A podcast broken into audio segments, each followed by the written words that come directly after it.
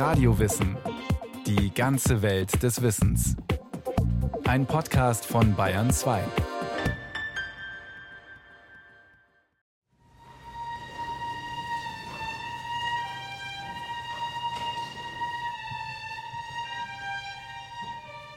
Die Menschen ernähren, ihnen gleichzeitig aber auch tödliche Waffen an die Hand geben.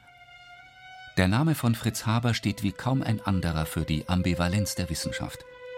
Dafür, dass sich Forschungsergebnisse für Gutes wie für Schlechtes verwenden lassen. Und sein Name steht dafür, dass manche Wissenschaftler nicht erkennen, wann sie moralische Grenzen überschreiten, wann sie gar die Moral pervertieren. Etwa wenn sie es, wie er, geradezu als einen Dienst an der Menschheit ansehen, eine Massenvernichtungswaffe zu entwickeln und einzusetzen. All das macht Haber zu einer widersprüchlichen und interessanten Persönlichkeit, meint Margit Zölleschi-Janze. Die Professorin für Zeitgeschichte an der Ludwig-Maximilians-Universität München hat eine umfangreiche Biografie über ihn geschrieben. Haber ist tatsächlich in ganz vieler Hinsicht eine sehr äh, faszinierende Gestalt, weil wir sehr viele Problemlagen, sehr viele Spannungen, Verwerfungen, sehr viele Phasen auch der deutschen Geschichte insgesamt an seiner Person, in seiner Person nachvollziehen können. Vom Deutschen Kaiserreich über den Ersten Weltkrieg und die Weimarer Republik bis zum Machtantritt der Nationalsozialisten, unter denen Haber dann alles verloren hat.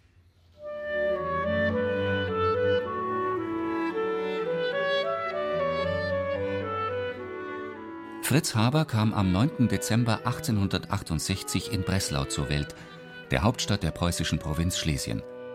Er stammte aus einer jüdischen Familie. Sein Vater handelte mit Stoffen, Farben und pharmazeutischen Produkten. Die Mutter war nur drei Wochen nach Habers Geburt gestorben. Anstatt in die Fußstapfen des Vaters zu treten, was dessen Wunsch gewesen war, studierte Haber Chemie und Physik. Haber war ein eher mäßiger Student. Das Chemiestudium damals war Studium der organischen Chemie und das fand er völlig langweilig. Das änderte sich erst, als er nach seiner Promotion auf die physikalische Chemie stieß, eine noch junge Fachrichtung, die ihn wirklich begeisterte. Mit 25 Jahren ging Fritz Haber als Assistent an die Technische Hochschule Karlsruhe. Unmittelbar vorher war er zum Protestantismus konvertiert. Möglicherweise, weil er davon ausging, dass er im wilhelminischen Deutschland als Jude Schwierigkeiten haben würde, an einer Universität Karriere zu machen, was nicht aus der Luft gegriffen war. Auch wenn manche Historiker andere Gründe hinter seiner Entscheidung vermuten, als getaufter Protestant war Haber jedenfalls erfolgreich. 1898 wurde er knapp 30-jährig außerordentlicher Professor. Genau zu dieser Zeit begann eine Debatte, die eine wichtige Rolle für ihn spielen sollte. Es ging um die Versorgung der Landwirtschaft mit stickstoffhaltigen Düngemitteln, erklärt Dr. Susanne Rehn-Taube, Kuratorin für Chemie am Deutschen Museum in München. Düngemittel wurden vor allen Dingen aus Übersee bezogen. Zuerst hat man Guano in großem Stil abgebaut, also quasi das, was die Pinguine so von sich geben und Seevögel. Und dann hat man Chilesalpeter genommen, auch eine Stickstoffverbindung, die man bergmännisch abbauen kann.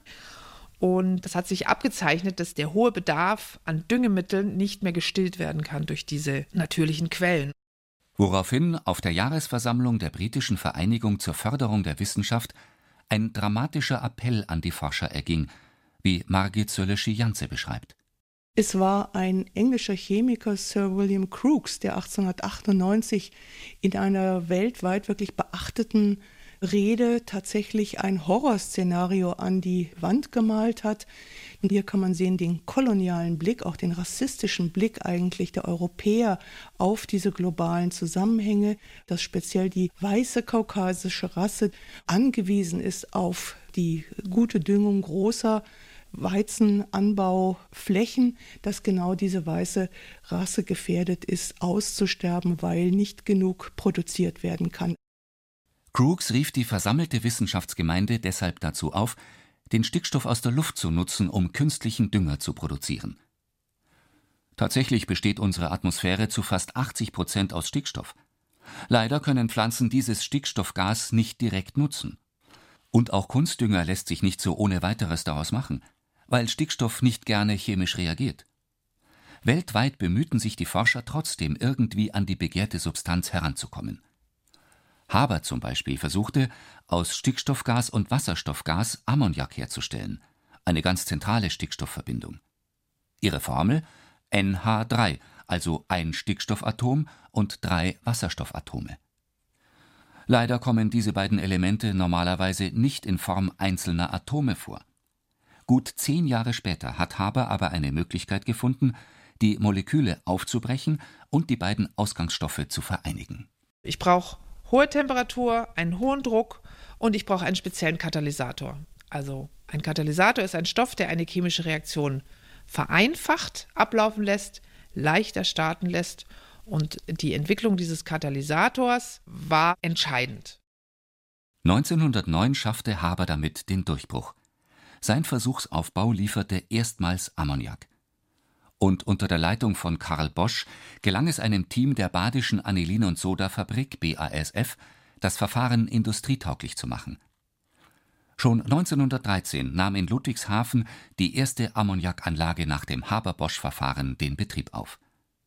Heute, über 100 Jahre später, entstehen auf diese Weise mehr als 90 Prozent des weltweit produzierten Ammoniaks. Das meiste davon geht in die Düngemittelproduktion und hilft, Milliarden von Menschen zu ernähren.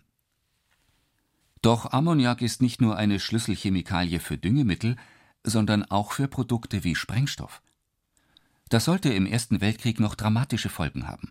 Aber noch viel mehr das, was er in seiner Forschung als nächstes entwickeln würde: Chemiewaffen.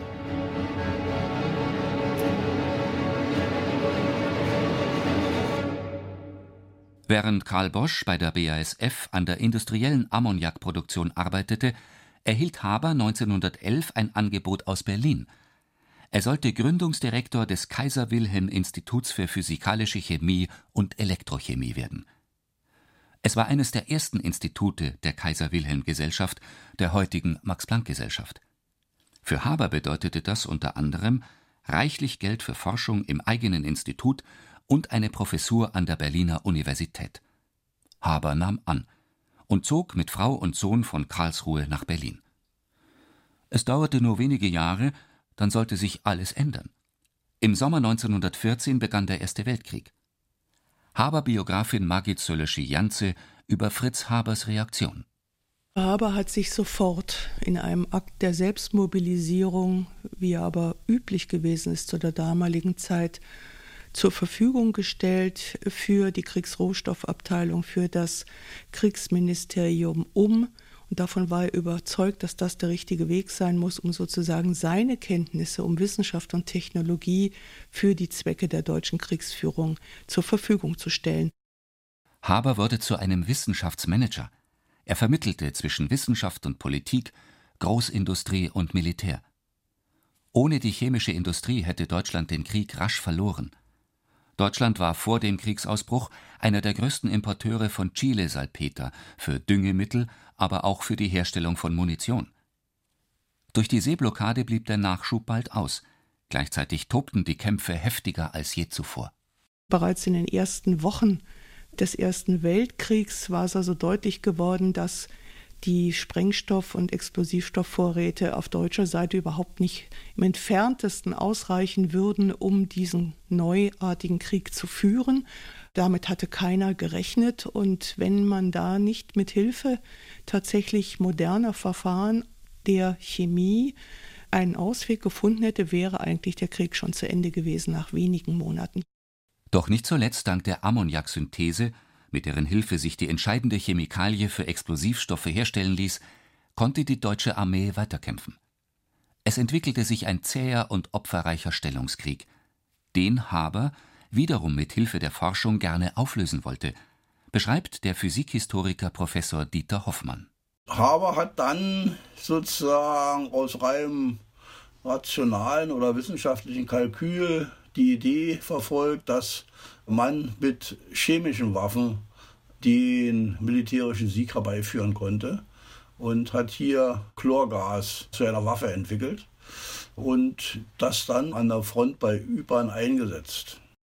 Dazu war Haber im April 1915 nach Belgien gereist und hatte persönlich das Aufstellen von über 5000 Chlorgasflaschen koordiniert. Am 22. April öffneten deutsche Soldaten die Ventile. Mit dem Wind kroch das giftige Gas auf einer Breite von mehreren Kilometern über den Boden und in die gegnerischen Schützengräben. Hunderte Soldaten kamen mit zerstörten Lungen qualvoll ums Leben, mehrere tausend wurden verletzt.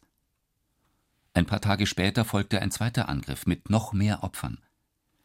Die deutsche Armeeführung war beeindruckt. Doch anders als Haber es erhofft hatte, brachten die Angriffe keine Bewegung in den Grabenkrieg an der Westfront. Die gegnerischen Truppen hielten die Stellung.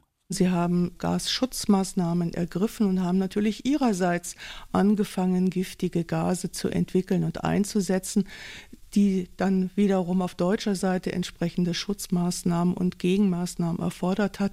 Das heißt, da setzte sich eine Spirale in Gang, die zu immer schrecklicheren Gasen und immer gefährlicheren, toxischeren Chemikalien geführt hat, aber die nirgendwo kriegsentscheidend gewesen ist.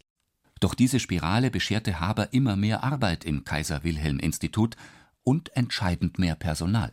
Das ganze Institut wurde dann im Laufe des Krieges davon okkupiert. Es wurden extra Baracken noch aufgestellt, wo Forschung und Tests durchgeführt wurden, alles militärisch organisiert. Und einige Wissenschaftler sprechen sozusagen vom Manhattan-Projekt des Ersten Weltkriegs also einem ähnlichen Megaprojekt wie dann im Zweiten Weltkrieg die Entwicklung der Atombombe durch die Amerikaner. Und mittendrin Haber, der gerade eben noch mit dem Stickstoff aus der Luft die Ernährung der Welt sicherstellen wollte und der nun an den ersten Massenvernichtungswaffen der Geschichte arbeitete. Ein Patriot, dessen Motto war im Frieden der Menschheit, im Krieg dem Vaterland. Was er so pointiert wohl nie gesagt, was er aber gelebt hat. Er hat sehr unhinterfragt die Linie verfolgt, right or wrong my country. Wenn die Militärs, wenn der Kaiser, wenn die Reichsleitung mir sagt, wir machen das so, dann engagiere ich mich dafür und die werden wissen, dass das richtig und korrekt gemacht wird. Mit dieser Einstellung war Haber mitverantwortlich für schätzungsweise 100.000 Tote und etwa eine Million Verwundete, allein durch den Gaskrieg. Unter seinen deutschen Forscherkollegen scheint das damals aber keine Fragen aufgeworfen zu haben, erklärt Professor Bretislav Friedrich.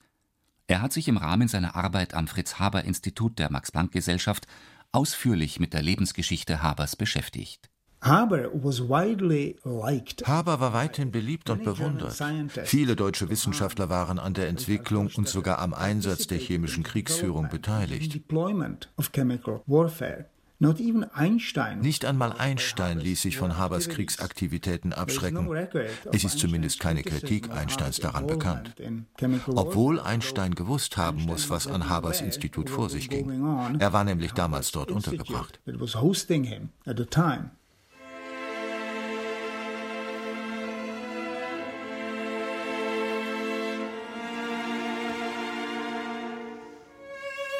Nicht alle in Habers Umfeld waren mit seiner Arbeit an chemischen Kampfstoffen einverstanden oder nahmen sie einfach schweigend zur Kenntnis. Dass er zum Vater des Gaskriegs geworden war, dürfte jedenfalls auch eine Rolle bei einer privaten Tragödie gespielt haben, dem Suizid seiner Frau Clara, geborene Immerwahr. Fritz Haber und sie hatten 1901 geheiratet. Im Jahr darauf war ihr Sohn Hermann zur Welt gekommen. Als eine große Ausnahme unter den Frauen ihrer Generation hatte Clara einen akademischen Grad, erläutert Dieter Hoffmann.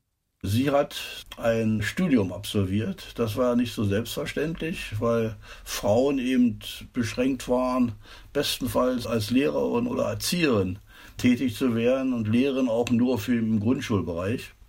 Clara Immermann ist darüber hinausgegangen, hat als Externe sowohl das Abitur wie auch das Studium abgeschlossen und als erste Frau an der Breslauer Universität in Chemie promoviert. Eigentlich träumte sie davon, mit ihrem Mann als gleichberechtigtes Forscherehepaar zusammenzuarbeiten, so wie Pierre und Marie Curie in Frankreich.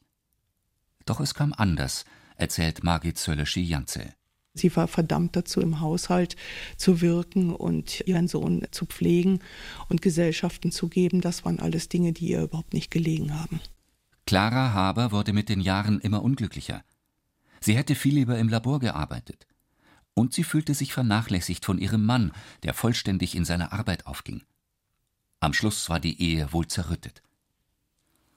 Als Fritz Haber nach den ersten Chlorgasangriffen bei Ypern zum Hauptmann der Reserve befördert worden war, feierte er das am 1. Mai 1915 in seiner Dienstvilla in Berlin-Dahlem. Am nächsten Morgen nahm Clara seine Dienstpistole, ging in den Garten der Villa und schoss sich eine Kugel in die Brust.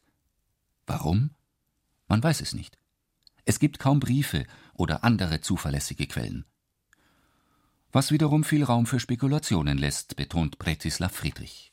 In den 90er Jahren entstand eine Darstellung, nach der Clara Haber eine ausgesprochene Pazifistin wie Bertha von Suttner und eine Starwissenschaftlerin wie Marie Curie war, die zerstört wurde, sowohl als Person als auch als Wissenschaftlerin, von ihrem unterdrückerischen und opportunistischen Ehemann.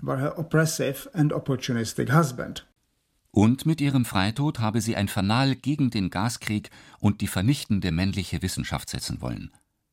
Belegen lässt sich das nicht. Aber immerhin es gibt tatsächlich Hinweise darauf, dass sie mit dem Engagement ihres Mannes in der Giftgaskriegsführung nicht einverstanden gewesen ist, aber es gibt noch ganz andere Hinweise. Es handelt sich um eine Verflechtung von verschiedenen Motivlagen, die am Schluss in diesem Selbstmord geendet hat.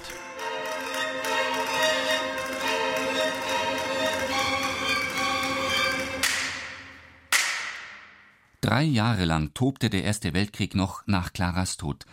Dann war die Niederlage Deutschlands besiegelt. Haber hatte das Ende kommen sehen.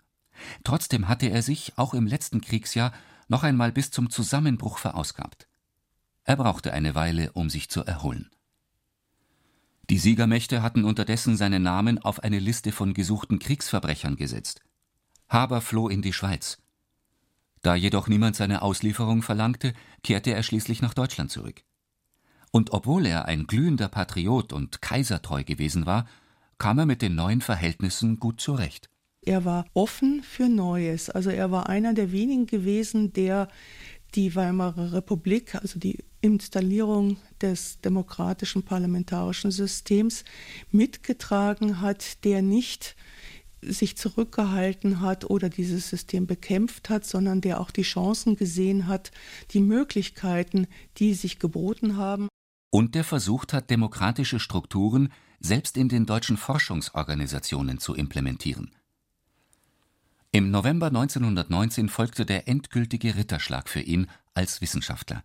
Aus Stockholm kam die Nachricht, dass er den Chemienobelpreis für 1918 erhält für die Methode, Ammoniak aus seinen Elementen Stickstoff und Wasserstoff zu synthetisieren, wie es bei der Verleihung ein halbes Jahr später hieß. Der Preis stieß allerdings viele vor den Kopf, erklärt Bretislav Friedrich.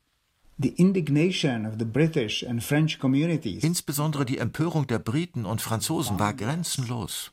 Einige Preisträger haben die Nobelpreisverleihung boykottiert. Während der Zeremonie wurde das Thema Schießpulver aus der Luft dann überhaupt nicht erwähnt, ganz zu schweigen von Habers Beteiligung an der chemischen Kriegsführung.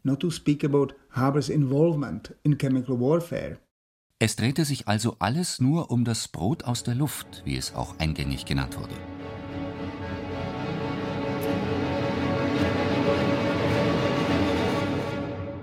Nach dem Krieg erlebte Haber mit dem Kaiser-Wilhelm-Institut für physikalische Chemie und Elektrochemie noch einmal eine wissenschaftliche Glanzzeit. Er konnte viele talentierte junge Wissenschaftler gewinnen, die in den unterschiedlichsten Bereichen forschten. Und auch Haber startete in dieser Zeit ein spektakuläres und wieder einmal patriotisches Vorhaben zwischen 1920 und 26 arbeitete er am geheimen Projekt Gold aus Meerwasser. Er wollte dazu beitragen, dass Deutschland die Kriegsentschädigungen aus dem Versailler Vertrag zahlen kann, die 50.000 Tonnen Gold entsprachen. Die Goldkonzentration im Meerwasser erwies sich jedoch als zu gering und so musste das Projekt aufgegeben werden.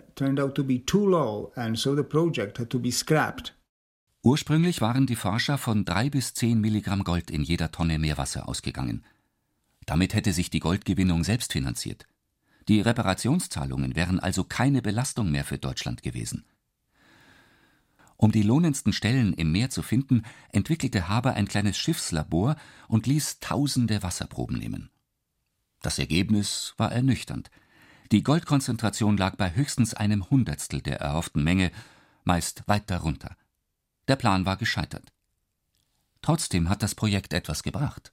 Haber being Haber. Da Haber nun mal Haber war, hat er mit seinem Team ganz genaue Analysetechniken für Goldkonzentrationen entwickelt. Auch wenn ihn seine Gesundheit immer häufiger im Stich ließ, arbeitete Haber unermüdlich. Bis 1933 die Nationalsozialisten an die Macht kamen. Da Haber im Ersten Weltkrieg Frontkämpfer gewesen war, war er zunächst noch sicher, trotz seiner jüdischen Herkunft und seiner demokratischen Gesinnung. Doch er wurde vor eine schwierige Entscheidung gestellt, beschreibt Bretislav Friedrich. Nachdem die Nationalsozialisten im April 1933 das antisemitische Gesetz zur Wiederherstellung des Berufsbeamtentums erlassen hatten, stand Haber vor der Aufgabe, alle seine jüdischen Mitarbeiter zu entlassen. Ihm wurde schnell klar, dass er nur noch versuchen konnte, ihnen eine Zukunft im Ausland zu sichern und selbst auch zu kündigen. Schon am 30. April 1933 verfasste Haber sein Abschiedsgesuch an den zuständigen Kultusminister Bernhard Rust. Meine Tradition verlangt von mir in einem wissenschaftlichen Amte, dass ich bei der Auswahl von Mitarbeitern nur die fachlichen und charakterlichen Eigenschaften der Bewerber berücksichtige, ohne nach ihrer rassemäßigen Beschaffenheit zu fragen. Haber hatte mit Deutschland abgeschlossen. Er bekam Einladungen aus der ganzen Welt, von Palästina bis Japan. Ab November 1933 verbrachte er zwei Monate an der Universität Cambridge. Doch ein ungewöhnlich kalter Winter machte ihm gesundheitlich so sehr zu schaffen, dass er in den Süden reisen wollte. Auf dem Weg versagte sein Herz. Am 29. Januar 1934 starb Fritz Haber in Basel als gebrochener Mann.